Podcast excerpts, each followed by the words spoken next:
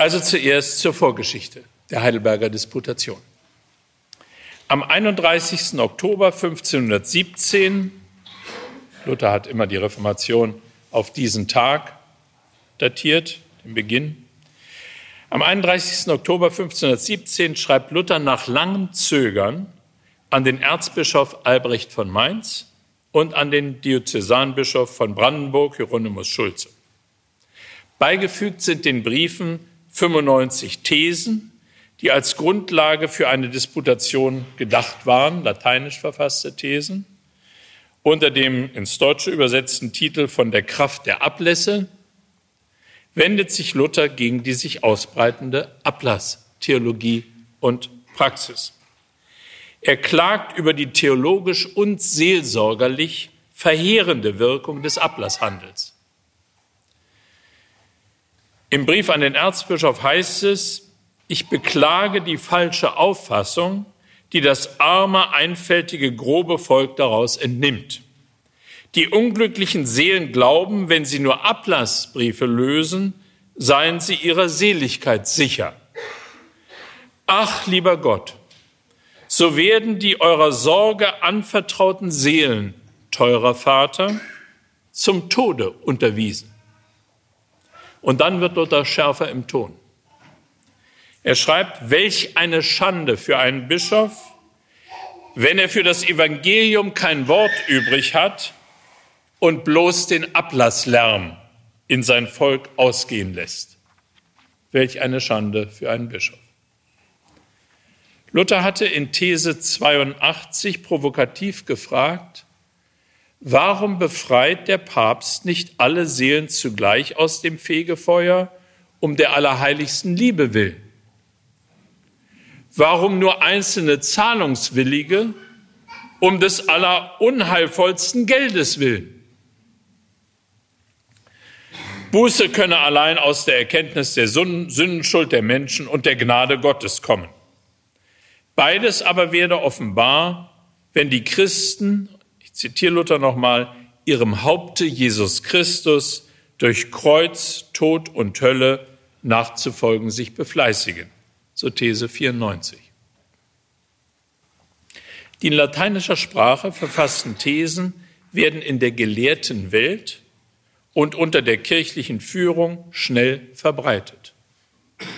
Nachdem sie ohne Luthers Einwilligung in die deutsche Sprache übersetzt und in Nürnberg, Leipzig und Basel gedruckt worden sind, gehen sie wie ein Lauffeuer durch Deutschland.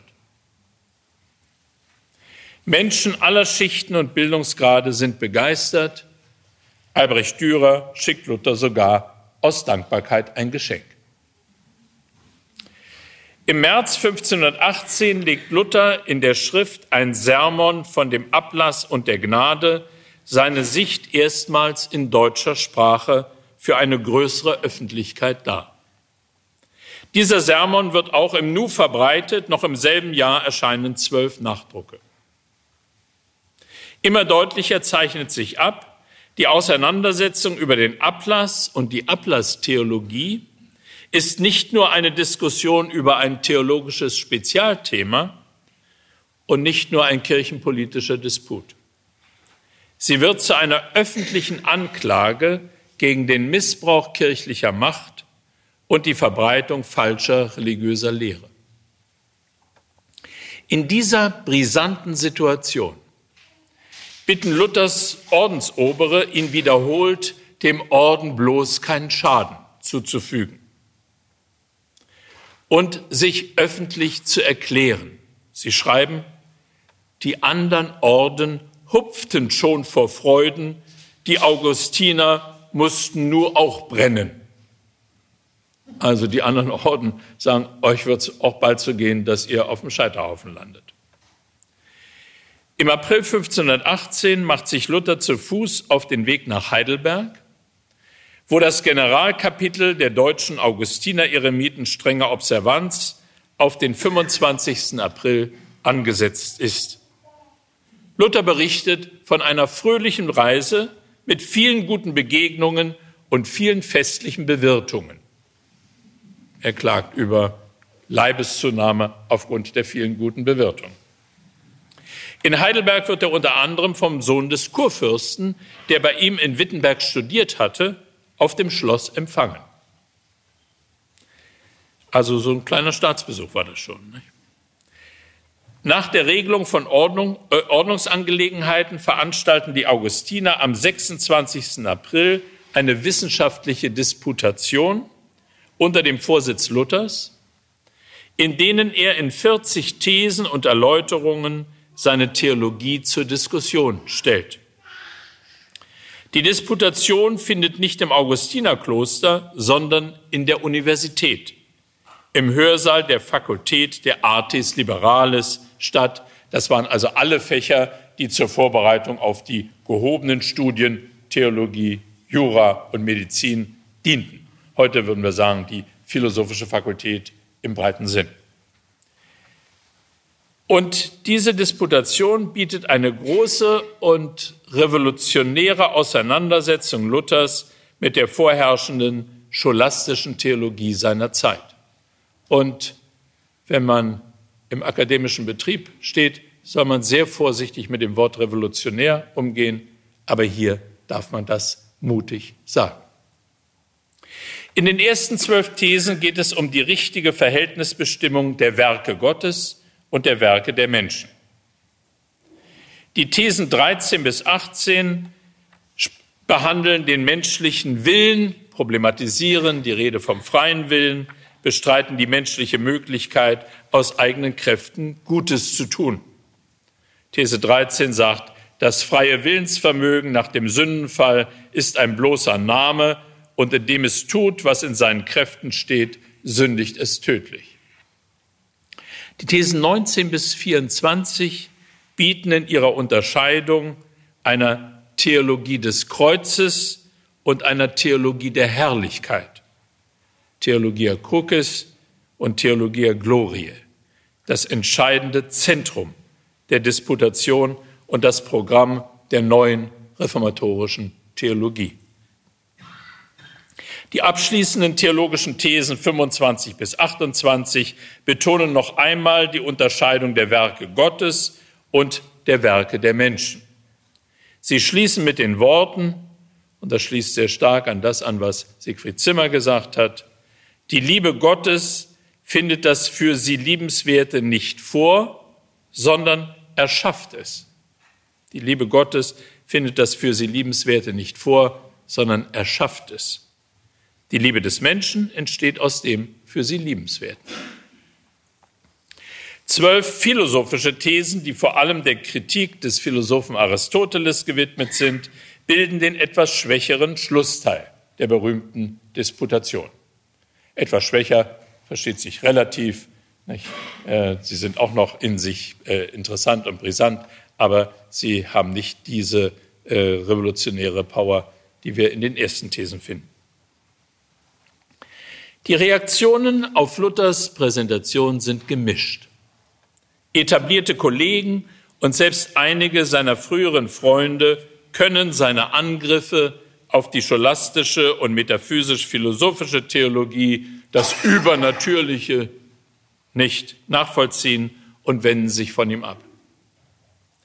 Ermutigend ist die Begeisterung der theologischen Jugend. Mehrere der späteren bedeutenden Reformatoren sind bei der Heidelberger Disputation anwesend. Johannes Brenz, Reformator von Schwäbisch Hall und im Kraichgau, Martin Buzer, später einflussreicher Reformator in Straßburg, Martin Frecht, Reformator in Ulm, Erhard Schnepp, Reformator in Hessen und Württemberg und viele andere junge Theologen sind von Luthers Gedanken überzeugt und begeistert. Worum geht es? Ein zweiter Teil, die Faszinationskraft und reformatorische Revolution in der Theologie des Kreuzes. Die Theologie des Kreuzes ist eine revolutionäre Theologie. Erst im Licht des Lebens Jesu und im Licht der Macht seiner Auferstehung lässt sich diese Revolution in ihrem ganzen Ausmaß erfassen. Sie richtet sich gegen Gottes Vorstellungen und Gottes Gedanken, die nur in tiefsinnigen Spekulationen ausgebildet werden und nur geistigen Eliten zugänglich sind. Und sie richtet sich gegen Formen von Religiosität, die von Gottes Auseinandersetzung mit dem Leiden, der Not und der vielfältigen Selbstgefährdung der Welt und der Menschen absehen. Also es sind die Punkte, die Siegfried Zimmer auch angesprochen hat. Nicht? Gott ist schöpferisch. Gott kommt uns nah. Gott setzt sich auseinander mit dem Leid der Welt. Gott tut etwas für die Menschen. Und nicht nur, ist nicht nur eine spekulative Größe, die wir bebrüten und im Übernatürlichen irgendwo ähm, suchen und zu ahnen versuchen. Gottes Gegenwart in der radikal von Gott unterschiedenen Schöpfung, aber auch der Ernst und die richtende und rettende Macht dieser Gegenwart werden in der Theologie des Kreuzes respektiert. Martin Luther hat diese Theologie programmatisch ins Zentrum der Reformation gestellt. Und er folgt damit Paulus, der gegenüber den Korinthern erklärt, 1. Korinther 2,2, denn ich entschloss mich, unter euch von nichts anderem zu wissen als von Jesus Christus, und zwar dem Gekreuzigten. Am 12. Februar 1519 schreibt Luther an Spalatin, Sekretär von Kurfürst Friedrich des Weisen, in einem brieflichen Gutachten über das Johannesevangelium und über die Willensgemeinschaft von Jesus mit seinem Vater. Und ich liebe dieses Zitat überaus, da haben Sie es sehr schön auf den Punkt gebracht.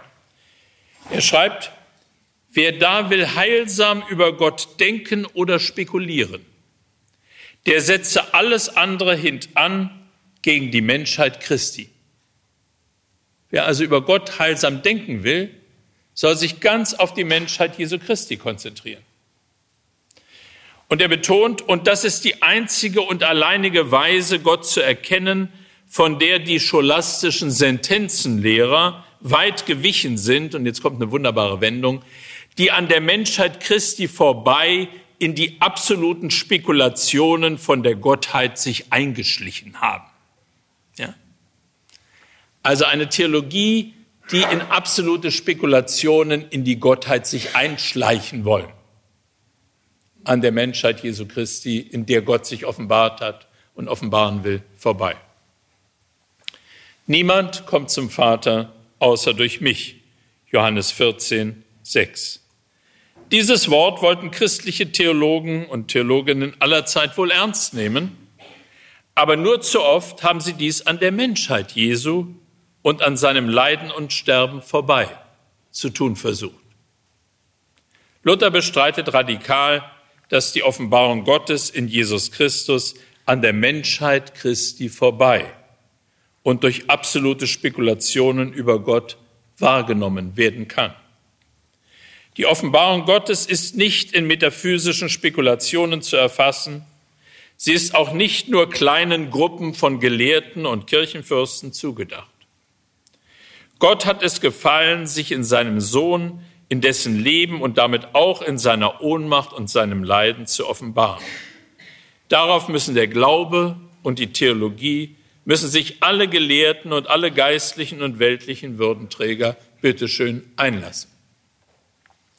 Diese Konzentration auf die Offenbarung Gottes in der Menschheit Jesu Christi löst eine bereits im Spätmittelalter und im Humanismus vorbereitete Bildungsrevolution aus. Sie ist durchaus vergleichbar der Revolution, die die empirisch orientierten modernen Naturwissenschaften ausgelöst haben. Der große Mathematiker, Naturwissenschaftler und Philosoph Alfred North Whitehead, Begründer der Prozesstheologie, die in den USA und im englischen Bereich sehr wirksam geworden ist, hat darauf aufmerksam gemacht. Er sagt, wir haben da im Humanismus des Spätmittelalters zwei revolutionäre Entwicklungen. Die Reformation die sich konzentriert auf Gottes Offenbarung in der Geschichte, in Jesus Christus und damit auch in den Zeugnissen der Schrift und die modernen Naturwissenschaften. die empirische Bestätigung für ihre Erkenntnisse suchen. Zwei sehr verschiedenartige Entwicklungen kommen da zusammen, die beide revolutionär wirken. Schnell wird deutlich, dass es nicht nur um die Erneuerung der gesamten Theologie und Frömmigkeit geht, sondern um eine Umorientierung in Kultur, Wissenschaft und Bildungswesen. Gemeinsam mit Sparlatin, dem Sekretär des Kurfürsten, mit Karlstadt, seinem Kollegen und später äh, Konfliktgegner, und mit Philipp Melanchthon plant Luther eine Universitäts- und Wissenschaftsreform, zunächst für Wittenberg, in der die scholastische Philosophie und Theologie zurückgedrängt werden soll. Eine Rückkehr zu den Quellen der Theologie, eben zu den biblischen Texten. Und die Pflege der griechischen und hebräischen Philologie sollen den Monopolanspruch der spekulativ-philosophischen Theorie brechen. Mit der biblischen Bildung, durch kompetente Übersetzungen und Buchdruck sollen auch breite Bevölkerungsschichten für einen direkten Zugang zu den biblischen Zeugnissen und zu Gottes Offenbarung gewonnen werden. Dies erfordert gewaltige bildungspolitische Anstrengungen, die aber nicht nur der geistlichen, sondern auch der weltlichen Freiheit der Christenmenschen zugutekommen. Die von der, von der, Reformation ausgelöste Bildungsrevolution ist höchst beeindruckend. In der folgenden Vorlesung werden wir einige Eindrücke von ihr gewinnen. Nun aber zu den Schlüsselgedanken der Heidelberger Disputation. Luther stellt 28 theologische Thesen zur Diskussion, die von fünf Doktoren der Theologie diskutiert werden. Die erste These lautet, das Gesetz Gottes, die heilsamste Lebensregel, kann einem Menschen nicht zur Gerechtigkeit bringen, steht vielmehr im Wege. Das Gesetz Gottes, die heilsamste Lebensregel, kann einen Menschen nicht zur Gerechtigkeit bringen, steht vielmehr im Wege. Luther begründet das damit, dass die Menschen auf ihre eigenen Werke fixiert sind und nicht auf die Werke und Zusagen Gottes blicken. Dass sie sich mit dem Schein der Gerechtigkeit zufrieden geben und nicht auf Gottes Handeln sehen.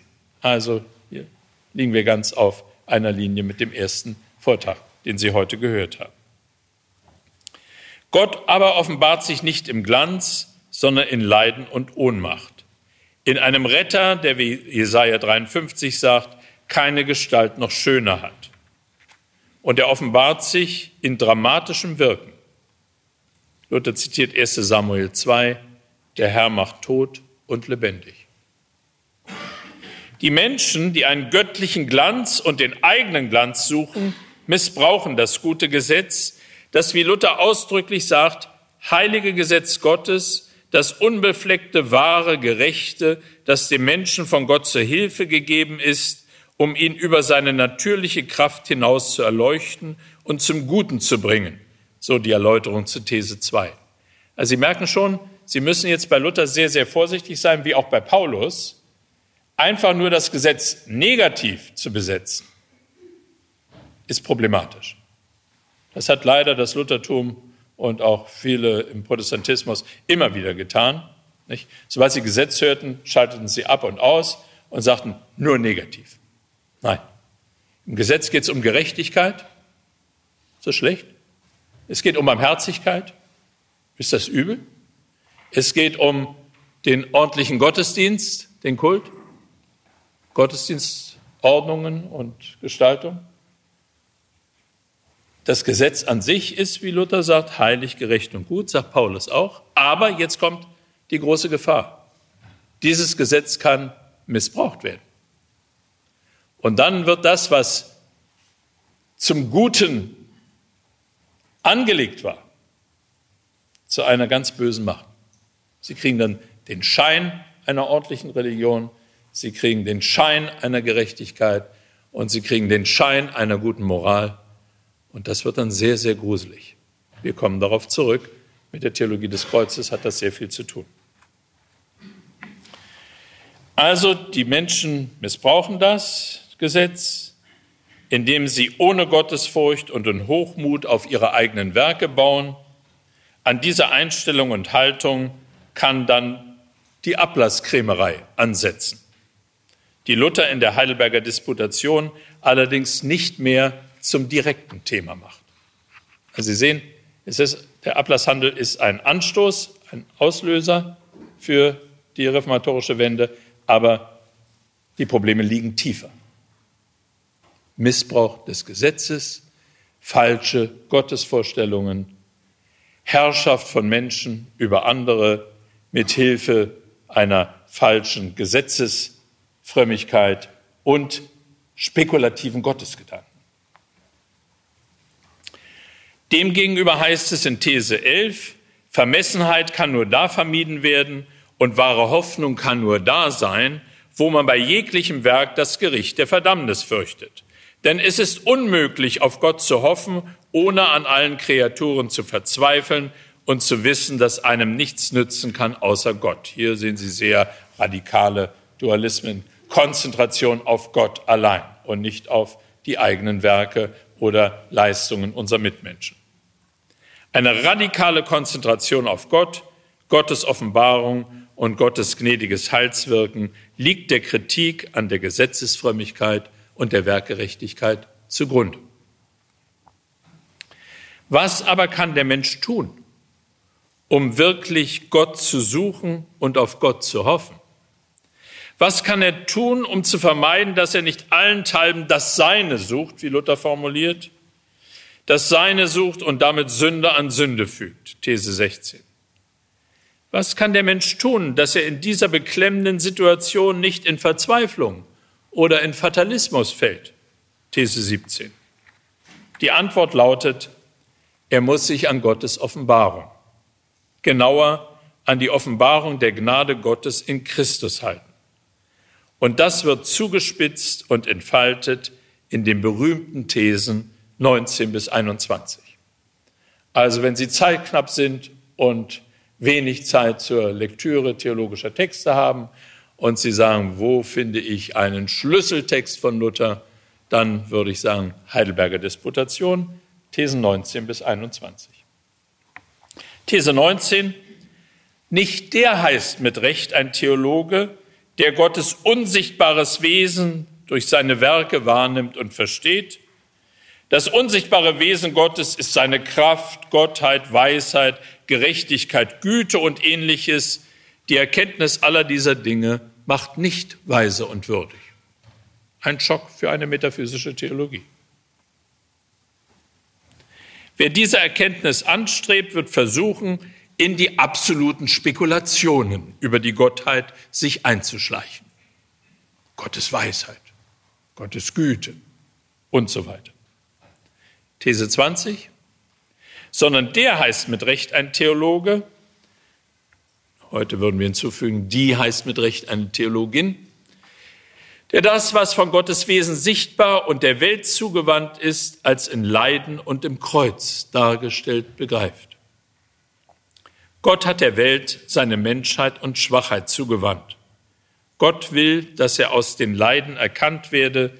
Gott will die Weisheit des Unsichtbaren durch eine Weisheit des Sichtbaren verwerfen. Auch das haben wir heute im ersten Vortrag gehört. Die Weisheit des Unsichtbaren soll durch eine Weisheit des Sichtbaren ersetzt werden.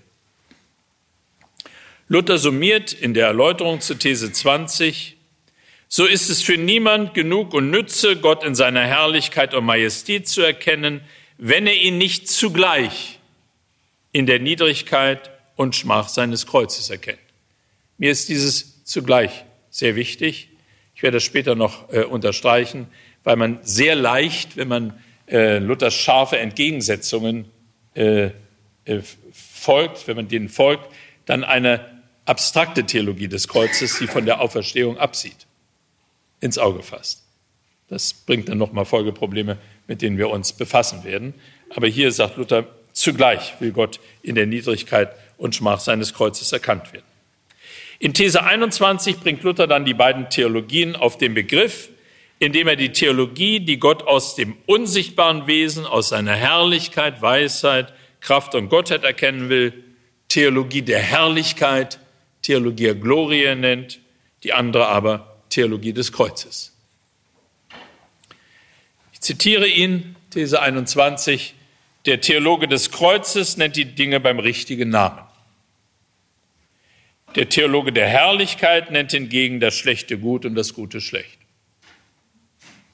Wie kann Luther so hart über die Theologie der Herrlichkeit urteilen? Er tut es deswegen, weil sie von der Offenbarung Gottes in Christus absieht. Sie kennt Christus nicht und kennt nicht den im Leiden verborgenen Gott. Daraus aber folgt, so Luther, dass sie Gottes glänzende Werke dem Leiden, die Herrlichkeit dem Kreuz, die Kraft der Schwachheit vorzieht. Die Theologen der Herrlichkeit hassen Kreuz und Leiden, lieben aber glänzende Werke, die Gottes und ihre eigenen. Deswegen nennen sie das Gute des Kreuzes böse und das Böse der Werke gut. In der Erläuterung zu These 21 folgt dann der entscheidende Satz, zitiere, Gott aber kann nur in Kreuz und Leiden gefunden werden. Die Theologie des Kreuzes ist der Weg, die eigene Unfähigkeit zum Guten zu ertragen, anzuerkennen und sich in Gottesfurcht auf den schöpferischen Gott auszurichten. Luther betont in der These 25, dass durch diese Haltung die Gerechtigkeit Gottes durch den Glauben eingegossen wird.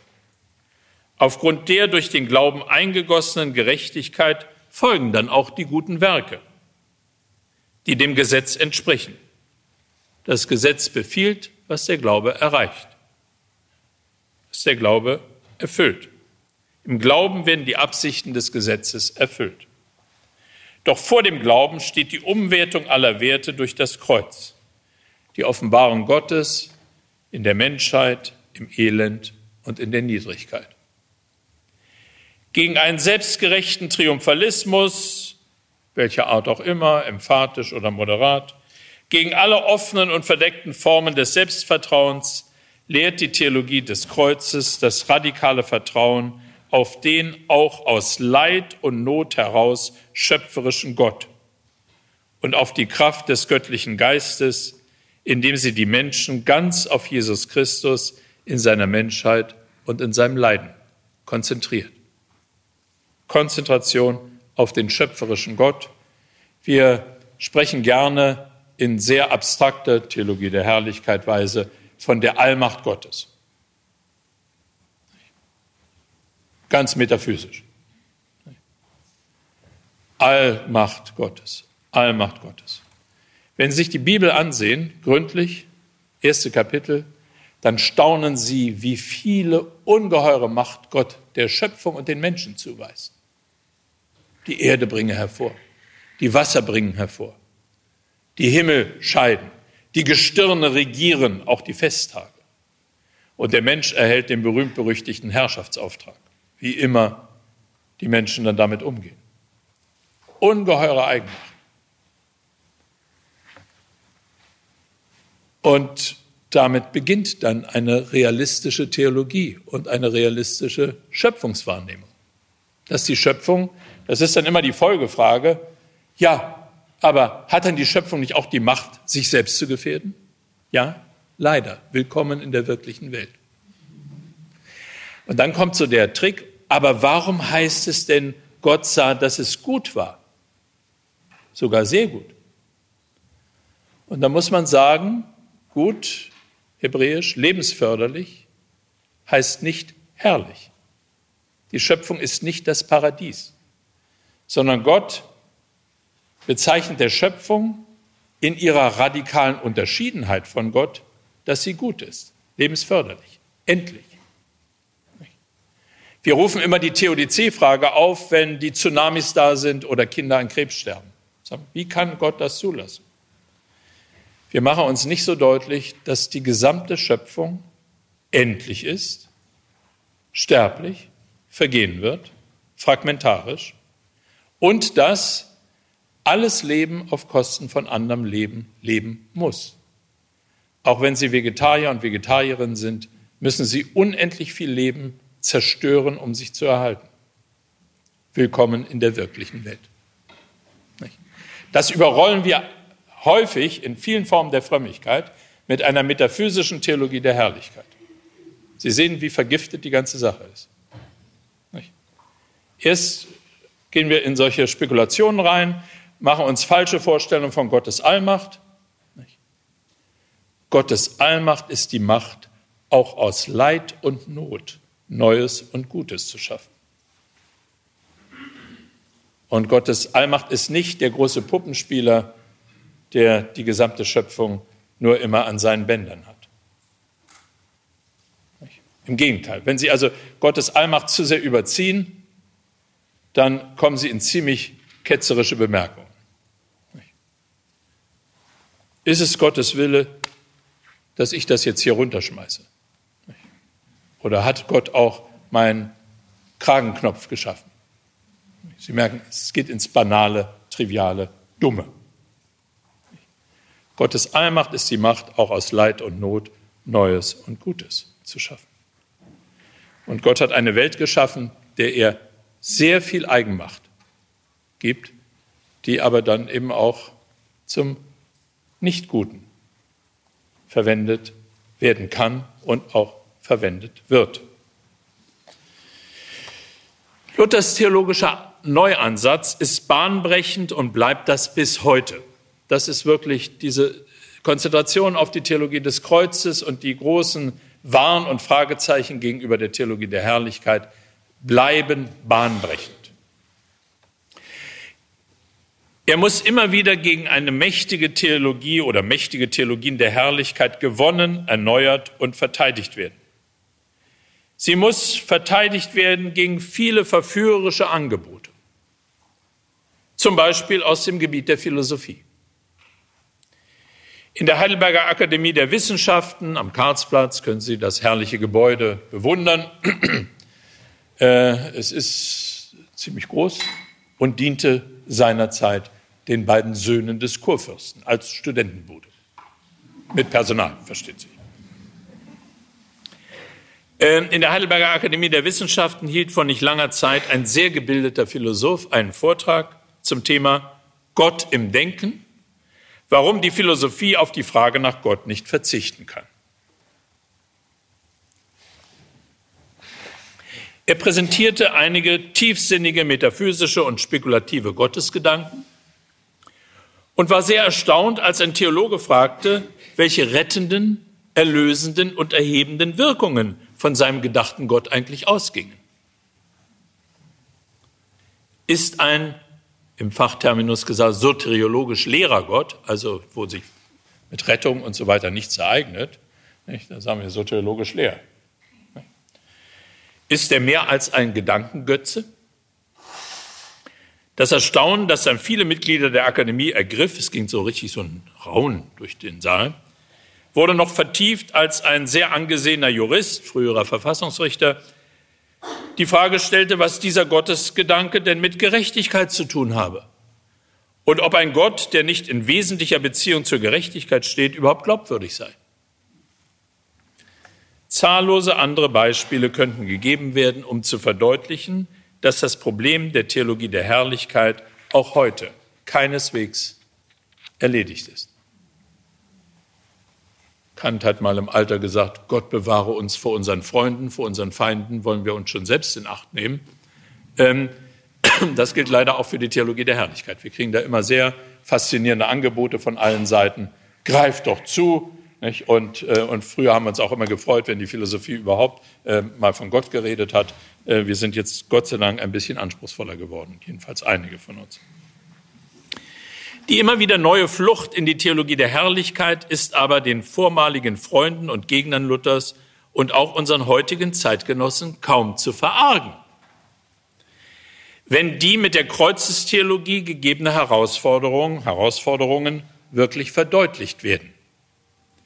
Denn was verhindert, dass die Konzentration auf das Kreuz Christi die Gotteserkenntnis unmöglich macht? Was verhindert, dass Gott in seiner Menschheit und Schwachheit als Gott einfach unkenntlich wird? Was verhindert, dass das Kreuz nur zur Botschaft wird, es ist kein Gott? Tod Gottes. Luthers Ausführungen selbst, ich hatte es schon angedeutet, weisen zwei problematische Spannungen auf, die über Jahrhunderte hinweg die Theologie und die Christologie im Besonderen belastet haben. Erstens betont er in der Erläuterung zur These 21, Gott aber kann nur in Kreuz und Leiden gefunden werden. In der Erläuterung zur These 20 hingegen heißt es, so ist es für niemanden genug und nütze, Gott in seiner Herrlichkeit und Majestät zu erkennen, wenn er ihn nicht zugleich in der Niedrigkeit und Schmach seines Kreuzes erkennt. Eine Theologie des Kreuzes kann und darf nicht von der Auferstehung abstrahieren.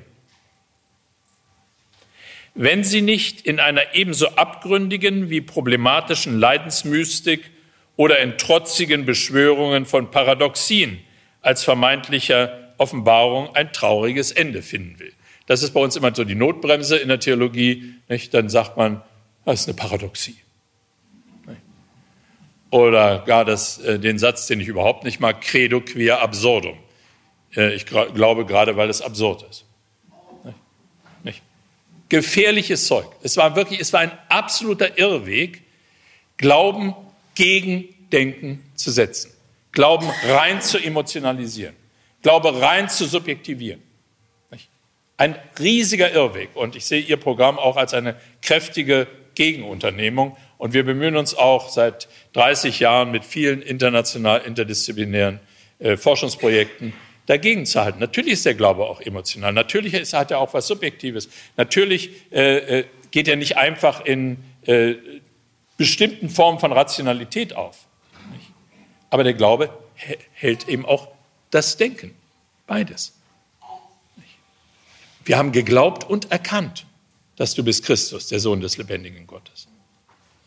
Der Glaube ist nicht sozusagen die äh, dumme Seite der menschlichen Existenz, sondern er ist eine bescheidene Seite. Er sieht Grenzen der Erkenntnismöglichkeit, aber nicht credo quia absurdum, sondern credo ut intelligam.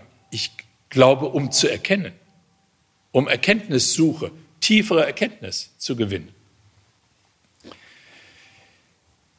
Aber wie gesagt, die Herausforderung, wenn Sie nur Kreuz und Leiden, dann äh, droht das sehr schnell in Paradoxien äh, äh, hineinzugehen oder es droht der Umschlag der These, nur der Gott, der sich in Kreuz und Leiden offenbart, kann helfen, in die These, der nur leidende Gott kann helfen. Und dann bleibt die Frage, wie soll das geschehen? Ohne überzeugende Antwort. Der zweite Punkt, an dem sich der in der Heidelberger Disputation und auch in anderen Texten Luthers eine problematische Unausgeglichenheit findet, die die Theologie der Reformation und besonders das ihr folgende Luthertum belastet hat, betrifft das Gesetz. Einerseits spricht Luther in den Thesen 1 und 2 davon, dass das Gesetz Gottes die heilsamste Lebensregel sei, das heilige Gesetz Gottes, das unbefleckte, wahre, gerechte, das dem Menschen zur Hilfe gegeben ist, um ihn über seine natürliche Kraft hinaus zu erleuchten und zum Guten zu bringen. Andererseits zitiert Luther mit Recht die Aussagen des Paulus, dass die Gerechtigkeit Gottes ohne Zutun des Gesetzes offenbart wurde. Römer 3. Und dass das Gesetz die Sünde nicht nur erkennen lasse, sondern sie auch stärken könne. 1. Korinther 15. Diese verschiedenen Bestimmungen werden dann aber nicht differenziert entfaltet und einander zugeordnet, sondern die gesamte Kritik Luthers konzentriert sich auf die polarisierende Entgegensetzung von Werken Gottes und Werken des Menschen. Luther war ein fantastischer Polemisierer, aber eben auch mit dem Preis, dass eine sehr klare, starke Zuspitzung, äh, den, äh, eine sehr klare, starke Zuspitzung manchmal mit sich bringt. Man überzeichnet dann, man übersteuert. Als Werke des Menschen werden vor allem die Todsünden angegriffen, die, die darin bestehen, dass etwas als gut erscheint und dennoch inwendig eine schlechte Wurzel eines schlechten Baumes Frucht ist. Und diese Werke des Menschen werden nun schlicht als Werke des Gesetzes bezeichnet. Damit nimmt Luther in unklarer Weise Wendungen des Paulus auf, statt das Problem genauer zu analysieren, dass es Werke gibt, die dem Gesetz zu entsprechen scheinen, die deshalb gut erscheinen und die dennoch eines schlechten Baumes schlechte Frucht sind. Luther hätte dann zwischen dem guten Gesetz und dem von der Sünde missbrauchten Gesetz unterscheiden können und unterscheiden müssen. Er hätte dann allerdings auch unterscheiden müssen zwischen dem Gesetz, das die Sünde erkennen lässt, und dem Gesetz, das zu schwach ist, um seinen eigenen Missbrauch durch die Sünde zu entlarven. Diese Verohnmächtigung des Gesetzes muss zu einem ganz zentralen Thema jeder Kreuzestheologie werden. Und leider weist die Heidelberger Disputation dieses Differenzierungsvermögen nur in Ansätzen auf und auch zahllose Theologien von Gesetz und Evangelium lassen das vermissen. Dieses Differenzierungsvermögen ist aber unverzichtbar, um zu erkennen, was eigentlich am Kreuz Jesu Christi geschieht. Und damit komme ich zum dritten Teil. Theologie des Kreuzes, Sünde und Sühne, schwierige Themen der Theologie, neu durchdacht. Das Kreuz Jesu Christi offenbart die Welt unter der Macht der Sünde. Jesus von Nazareth wird hingerichtet im Namen der politischen Weltmacht Rom. Und wenn Sie die sich richtig vorstellen wollen, dann müssen Sie heute Amerika, Russland und China zusammennehmen um zu sehen, wie machtvoll Rom damals war.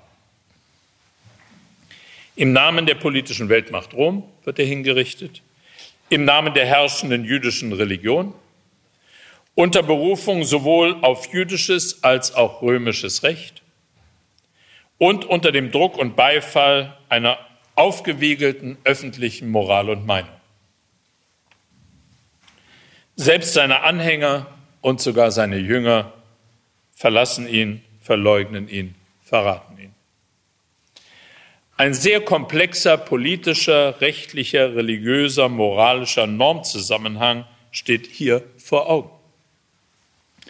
Die Institutionen und Kräfte wie Politik, Recht, Religion, Moral, Öffentlichkeit, die eigentlich die Menschen in der Suche nach Ordnung, Wahrheit, Gerechtigkeit, nach dem Guten, nach dem Heil lenken und orientieren sollen, sie alle werden pervertiert, von interessierter Seite für eigene Ziele missbraucht und verstärken sich in ihrer negativen Wirkung wechselseitig. An dieser normativen Verstrickung sind aktiv beteiligt die Vertreter der Religion, die über Tempel und das Gesetz, Torah, die Identität des Volkes erhalten wissen wollen und auf Respekt vor diesen religiösen Instanzen, Tempel und Gesetz dringen. Sie meinen es durchaus gut, denn sie wollen die religiöse Identität Israels vor dem Einfluss der römischen Fremdherrschaft schützen. Ich befürchte, ich wäre damals auch auf Seiten der Pharisäer gewesen. Diese Identität sehen sie gerade durch Jesus gefährdet, weil er den Tempel und das Gesetz problematisiert und relativiert. Die religiösen Führer manipulieren darum die Zeugen und die öffentliche Meinung. Sie heucheln Loyalität gegenüber der Weltmacht Rom und dem Kaiser. Hier zeigt sich die Religion unter der Macht der Sünde. Aktiv beteiligt an der normativen Verstrickung sind auch die politischen Mächte. Ganz konkret geht es um Pilatus, der als Präfekt des römischen Kaisers Tiberius in der Provinz Judäa verständlicherweise für Ruhe und Ordnung sorgen will. Pilatus fürchtet die Erregung der öffentlichen Meinung im von den Römern besetzten Land. Er will auf keinen Fall in den Ruf kommen, seinem Kaiser die Loyalität schuldig zu bleiben. Beteiligt sind ebenso die öffentliche Moral und Meinung, die sich nun nach dem Motto heute Hosianna, morgen kreuziget ihn, auf die sichere Seite der religiösen Führer schlägt. Beteiligt sind sogar die engsten Verbündeten Jesu, seine Jünger. Politik, Recht, öffentliche Moral und Meinung, selbst enge Freundschaft zeigen sich genau wie die Religion als unter der Macht der Sünde stehend. Und vor allem wechselseitige Verstärkung. Das ist für uns immer das Schlimmste, was passieren kann. Denn normalerweise stehen diese Kräfte ja in Balance. Wenn die Religion durchdreht, dann bleibt hoffentlich Politik, Recht und öffentliche Meinung noch wach. Wenn die öffentliche Meinung wild wird, dann hoffentlich Religion und Recht noch stabil und so weiter. Aber wenn die alle zusammen und in wechselseitiger Verstärkung wirksam sind, dann erleben wir gruselige Dinge wie äh, Deutschland unter dem Faschismus oder Südafrika unter der Apartheid. Wie kann ein Ausweg aus solchen Verblendungszusammenhängen gesucht und gefunden werden? Die Entfesselung eines moralischen Kampfes aller gegen alle kann ebenso wenig eine Lösung bieten wie heutzutage die Aktivierung von Stimmungen durch massenhafte Twitter-Kommunikation. Natürlich ist die intensive moralische Kommunikation auch in solchen diffusen Formen ein wichtiger Aspekt menschlichen Zusammenlebens und möglicherweise ein Ferment gemeinsamen Lernens. Es kann was Gutes rauskommen. Es droht aber beständig der Umschlag in Tyrannei oder Chaos. Wenn die Formen kollektiver Selbstgefährdung durch das Versagen der gesellschaftlichen Formen Politik, Recht, Religion und öffentliche Moral nicht erkannt werden. Im biblisch bezeugten Lebenszusammenhängen sind es die Sühne und das Opfer. In ihren materiellen und in ihren sublimierten kultischen Formen, die an diesen Grenzlagen Orientierung und Hilfe bieten wollen. Das Thema Sühne hat uns in der Theologie noch viel größere Schwierigkeiten bereitet als das schwierige Thema Sünde. Die christliche Theologie war lange von einem Paradigma beherrscht, das sagte, Gott ist barmherzig, aber Gott ist auch gerecht. Die Menschen haben sich durch die Sünde der Gerechtigkeit Gottes entzogen und haben damit zeitliche und ewige Strafe verdient.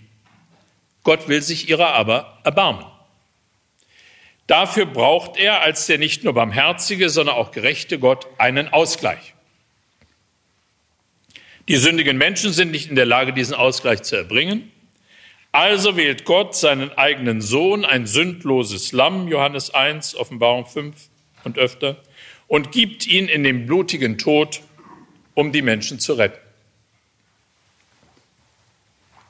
Gegen diese Vorstellung von Gottes Versöhnung mit der Welt durch den Tod seines Sohnes am Kreuz als Sühne bezeichnet, ist mit Recht immer wieder polemisiert worden. So hat der Berliner Theologe Wolf Kröttke betont, es müsse, ich zitiere ihn, klar bleiben, dass Menschen Jesus hinrichten, nicht mit dem mörderischen Tod der Hinrichtenden, sondern mit dem Hingerichteten identifiziert sich Gott und macht sich so in der Tat im Sohn Gottes selbst zum Opfer. In diesem Sinne gibt die nachösterliche Deutekategorie Opfer bzw. Sühne diesem Tod eine Sprache. Im Licht dessen, was wir uns zum Thema Sünde erschlossen haben, müssen wir hinzufügen, dass es nicht einfach einige bösartige Menschen waren, die Jesus hinrichteten sondern dass es Menschen in politischen, rechtlichen und religiösen Machtpositionen sowie die Moral und Stimme des Volkes waren, die Jesus zum Tod am Kreuz verurteilten. Auf der Suche nach einem Ausweg aus solchen hochgefährlichen Schuld- und Verhängniszusammenhängen müssen wir auch, uns auch dem Phänomen der Sühne zuwenden.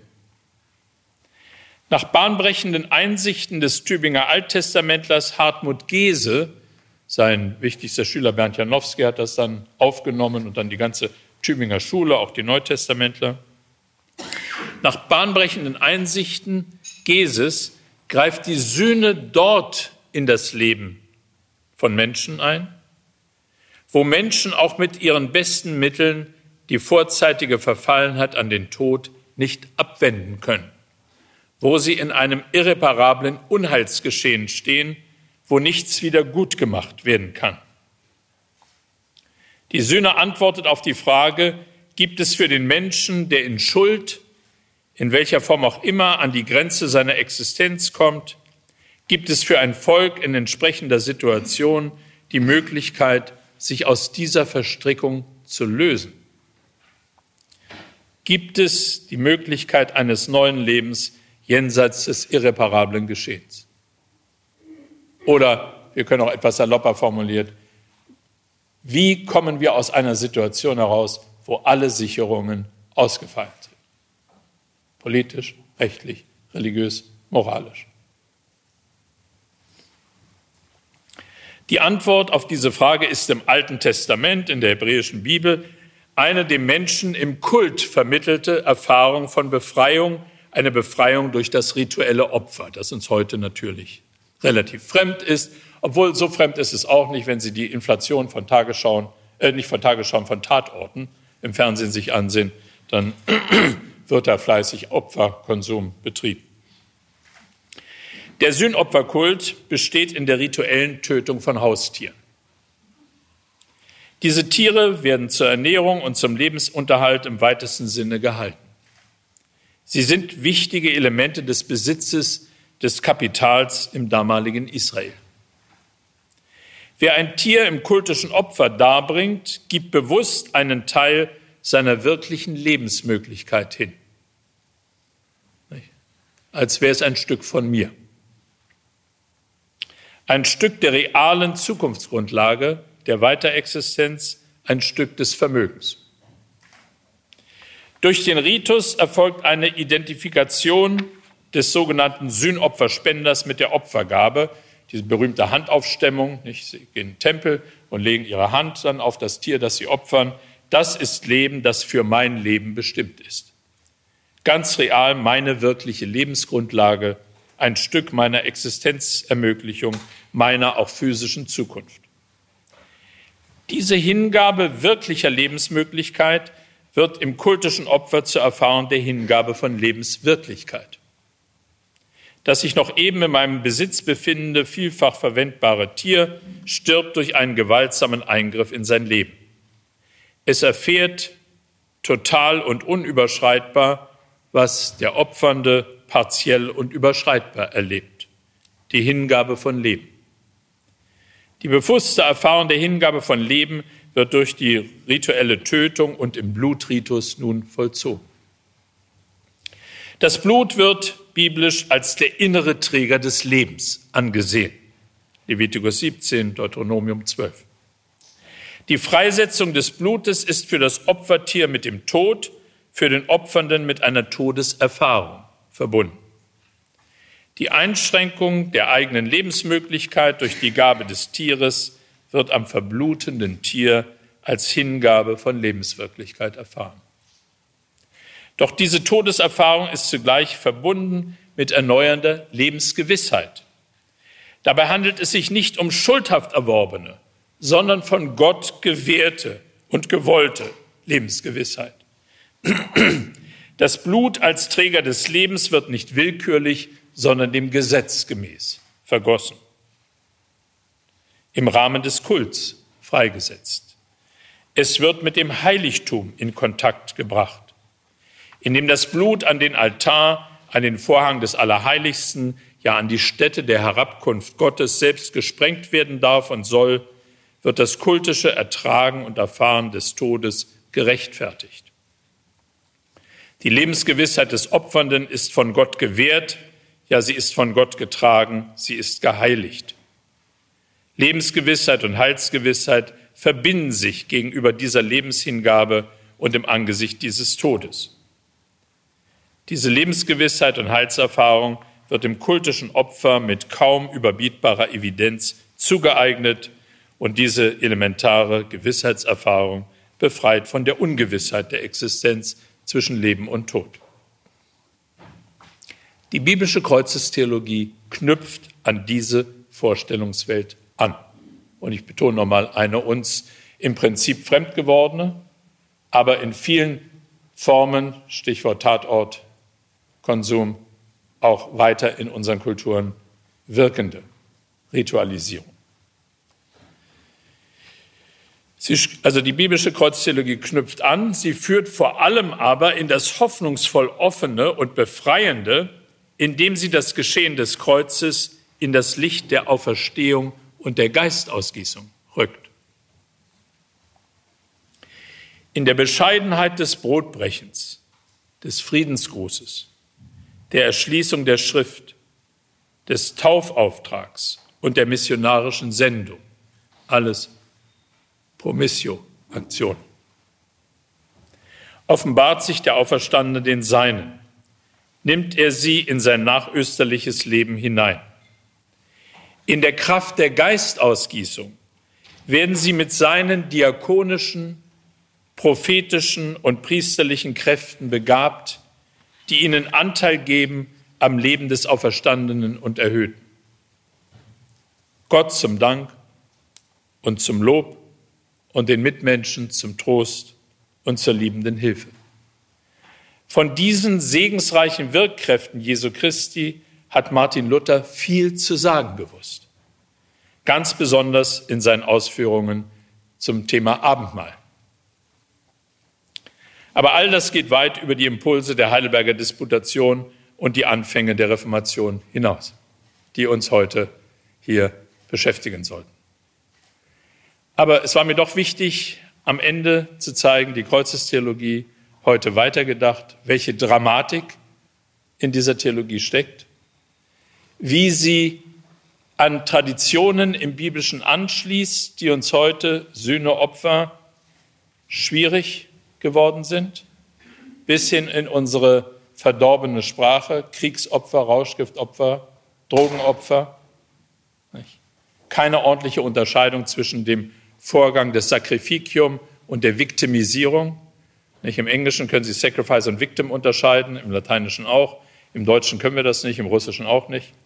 nicht? Da haben wir nur diesen opaken Begriff des Opfers und dann schleicht sich da alles Mögliche ein. Äh, äh, dumpfe Vorstellungswelten. Die Kreuzestheologie hat da viele, viele Möglichkeiten, klärend zu wirken. Aber sie hat eben auch die große Herausforderung, uns mit einer sehr schwierigen Situation unserer menschlichen Existenz unter der Macht der Sünde zu konfrontieren und zu zeigen, wie der allmächtige Gott rettend, liebevoll mit dieser Situation umgeht. Und, äh, und es ist eben wichtig, sich dann nicht nur auf Sühne und Opfer zu fixieren, sondern auf Auferstehung und Geistausgießung, äh, eben die Kräfte Gottes, die dann ins Freie und Befreiende führen.